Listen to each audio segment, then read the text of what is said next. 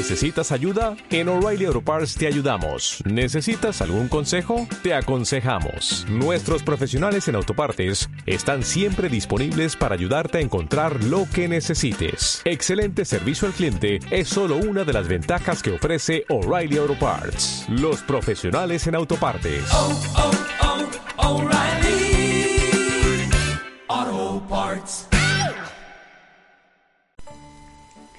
Durante siglos, Esparta fue la ciudad guerrera más temida y letal de la Grecia antigua.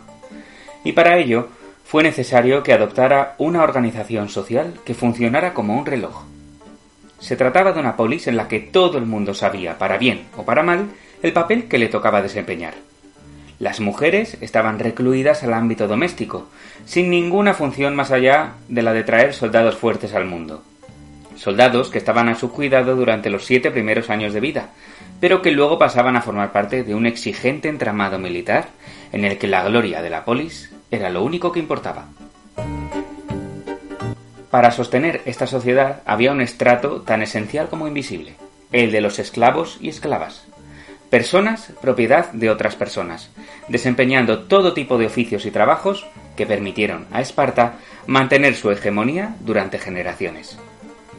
Para abastecerse de mano de obra gratuita, la feroz polis del Peloponeso sentía especial predilección por un pueblo muy concreto, el de los ilotas. Eran esclavos públicos, propiedad del Estado espartano, pero que era repartida entre las familias de la ciudad para su explotación. A pesar de que en tiempos de guerra los ilotas podían ser reclutados para el ejército, y si éste salía victorioso llegar incluso a conseguir su libertad, lo cierto es que la mayoría de las veces tenían una existencia bastante miserable. Se llegaban a organizar flagelaciones públicas para disuadirlos de cualquier intento de rebelión. Estaban obligados a vestir de forma diferente al resto, e incluso formaban parte de un horrendo ritual que les recordaba, implacablemente, su triste destino, la criptella. Criptella procede de criptos, que significa escondido u oculto, y de ahí tenemos en castellano cripta, encriptar o criptomoneda. Esa criptella formaba parte de la educación de cualquier espartano que aspirara a ser un guerrero de pleno derecho. Pero ¿en qué consistía esta criptella? Bueno, pues el autor latino Plutarco nos cuenta que cada año los espartanos declaraban una guerra ficticia contra los ilotas. Se seleccionaban entonces a los jóvenes más aguerridos de la polis, que salían del abrigo de las murallas y se adentraban en los bosques que la rodeaban, provistos solo de un puñal y de la comida indispensable, descalzos y sin ropa de abrigo. Durante el día, estos soldados espartanos permanecían escondidos. Al llegar la noche, sin embargo, bajaban a los caminos y a las granjas y mataban a todos los ilotas que se encontraban, incluidos los más fuertes, y robaban la comida que necesitaban. Al cabo de unos días, cuando las autoridades espartanas consideraban que ya habían demostrado su valía para la guerra, retornaban a la ciudad entre honores y fanfarrias, y dejando tras de sí un horrible reguero de sangre. Los pobres ilotas que habían sobrevivido a la masacre respiraban aliviados al ver que al menos por esa vez se habían librado de la quema.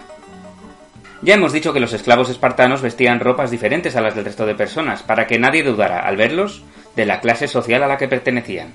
Pero es que además los espartanos tampoco tenían remilgos en marcarlos, como si de reses se tratara, para que no quedara ninguna duda del lugar que les correspondía ocupar en la pirámide social de la polis. Esas marcas, indelebles, malditas, inequívocas, recibían el nombre de estigma. Soy Miguel Papino y esto es Grieguerías. Empezamos. Griegos, romanos, son todos humanos. Griegos, Grieguerías, romanos, el podcast. todos humanos. Mientras vivieron, columnas construyeron. Etimologías del griego, curiosidades lingüísticas y palabritas varias. Dórica, jónica, jónica, corintia, corintia, corintia.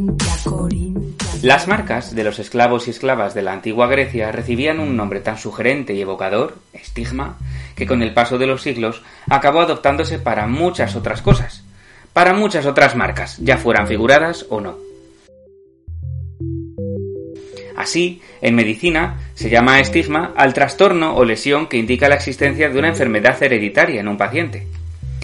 Los artrópodos, como los escarabajos, las langostas o los cangrejos, respiran por unos orificios que también reciben ese nombre.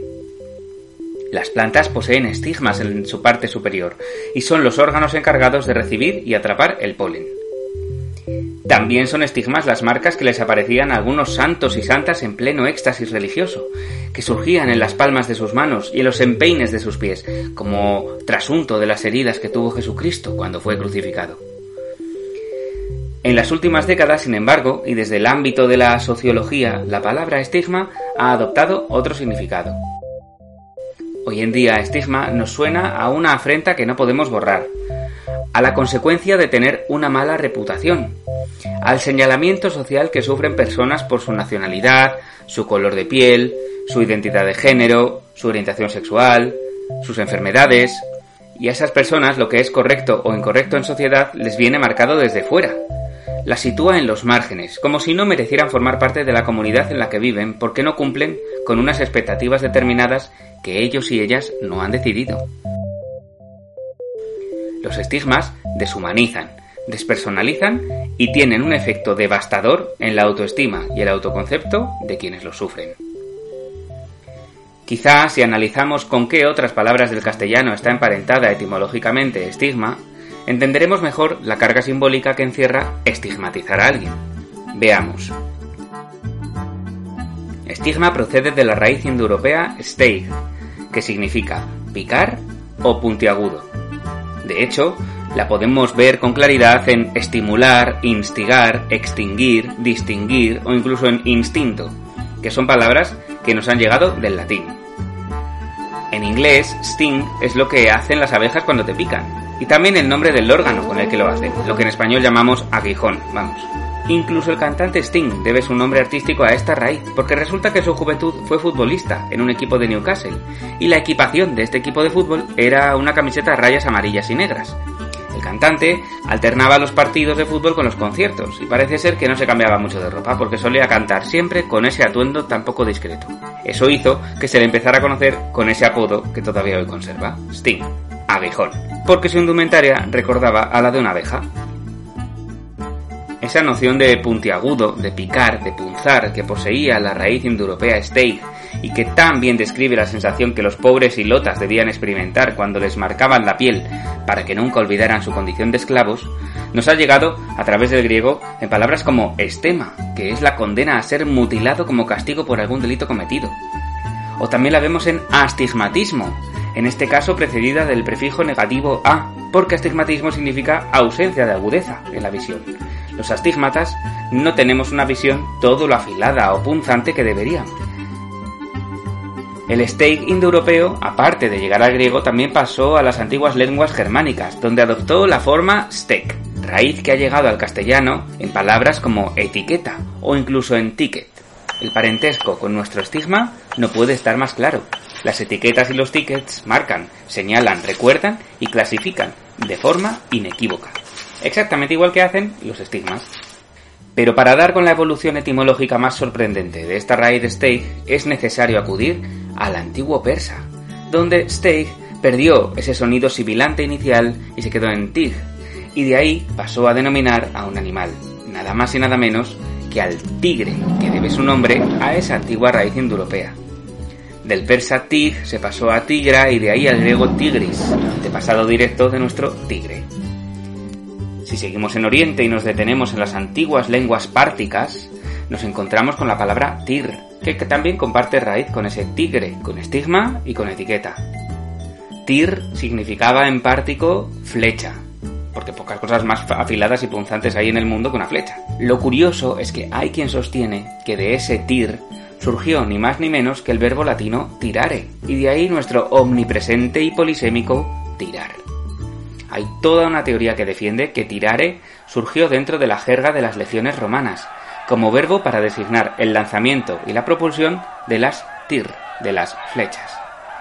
Las legiones contaban con hombres venidos de todas las provincias del imperio, incluidas las lejanas y orientales donde se hablaba el parto, así que no es descabellado pero sí como poco novelesco, pensar que nuestro tirar es un descendiente lejano de las flechas que se dispararon hace ya varios milenios en algún lugar de Asia Menor. Flechas, tigres y astigmatismos nos confirman la fuerza semántica de la palabra estigma, ese efecto político de las opresiones que termina cristalizando en una sensación casi física de vergüenza y de bochorno para quien recibe la marca, la etiqueta, el distintivo que lo aparta de sus semejantes. Nos dice Louis George Tan en su Diccionario de la Homofobia que los individuos estigmatizados sufren una fragilidad social estructural que los hace especialmente vulnerables a las situaciones en las que esa precariedad se activa. Y con esta lúcida reflexión me despido, no solo de esta grieguería, sino de toda la temporada que llevamos. No he llegado al nivel de los hilotas, pero os puedo asegurar que llevo unos meses de actividad frenética y trabajo intenso, que me ha hecho replantearme el modo en que empleo mi tiempo libre. Y dedicarlo, en parte, a grabar las greguerías ha sido una maravilla y un disfrute durante estos meses, pero necesito tomarme un descanso. Así que el de hoy es el último episodio por un tiempo. Hasta que vuelva a contaros grieguerías, podéis escribirme en Twitter, tenéis mi usuario en la descripción del programa para proponerme palabras, para contarme qué os han parecido estos últimos episodios, para corregirme errores que se me hayan colado. Cualquier comentario será más que bienvenido y agradecido. Como agradecido estoy también por tantas escuchas, que han sido el mejor estímulo posible para seguir narrando etimologías locas, buceando en diccionarios imposibles y sacando fotos a mi colección de Playmobiles. Gracias de corazón por acompañarme en esta aventura divulgadora. Larga vida al griego y nos escuchamos muy pronto próxima grieguería.